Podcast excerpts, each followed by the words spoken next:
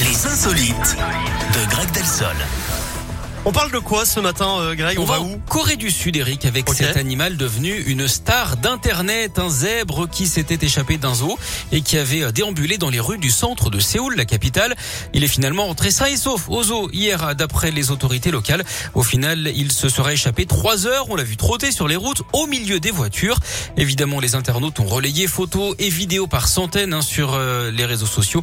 Il a finalement été rattrapé par des soigneurs. Apparemment, ce zèbre aurait commencé à se comporter bizarrement depuis la mort de ses parents. Il y a trois ans, il s'était même battu avec un kangourou, figurez-vous.